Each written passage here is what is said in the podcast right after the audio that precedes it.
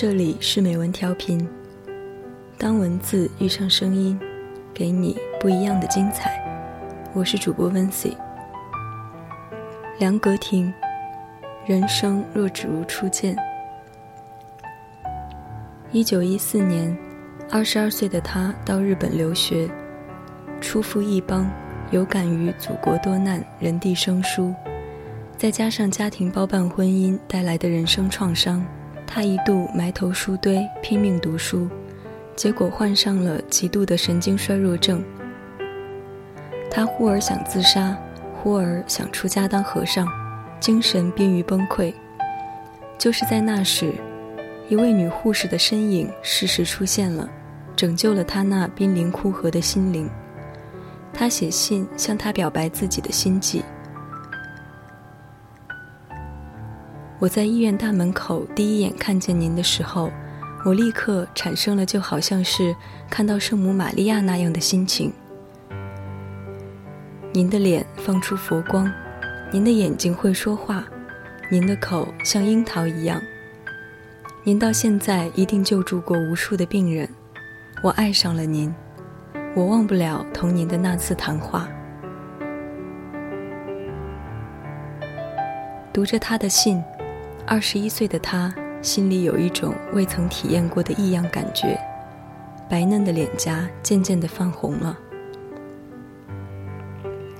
之后，他们身隔两地，一个在东京，一个在冈山，万水千山，割不断一个情字。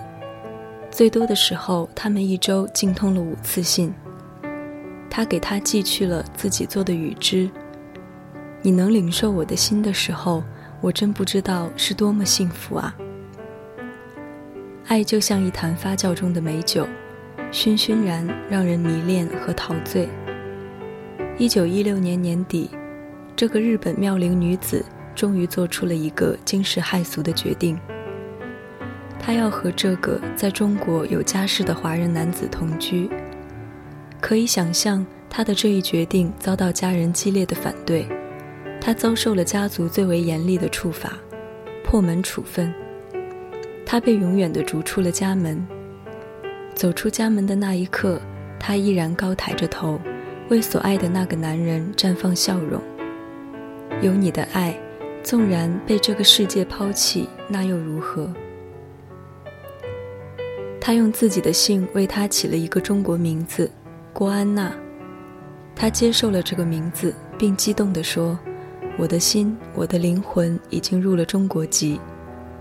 自此，他一直沿用这个名字，终生未改。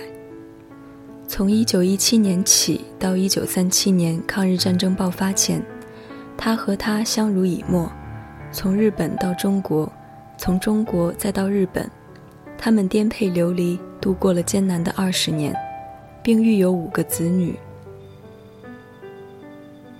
在日本。他遭到了日本政府和军方的不公正待遇，他忍辱负重，独自挑起生活重担，种稻种菜，打短工，做小生意，替人洗衣服，在浆糊工厂做工，把儿女培育成人成才。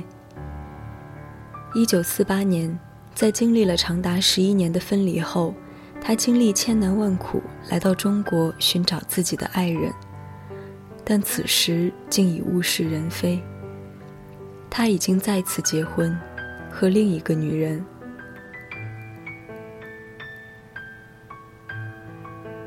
他不言语，流着泪，选择了默默离开。人们都说爱是自私的，但他选择了宽恕，不去抱怨，不去仇恨。爱过就好了。一九九四年，一百零一岁的他在上海病逝，安详淡定，满脸皱纹的脸上依旧开出一朵芬芳的樱花。爱到末路，心有君。他的枕边是一扎整整齐齐的信，八十年前的信。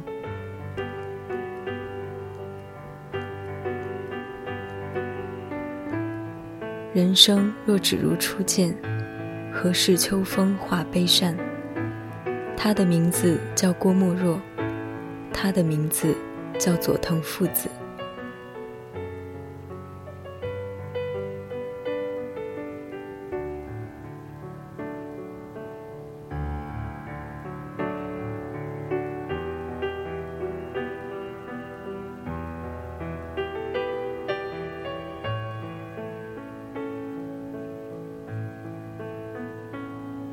人生若只如初见，来自梁格亭。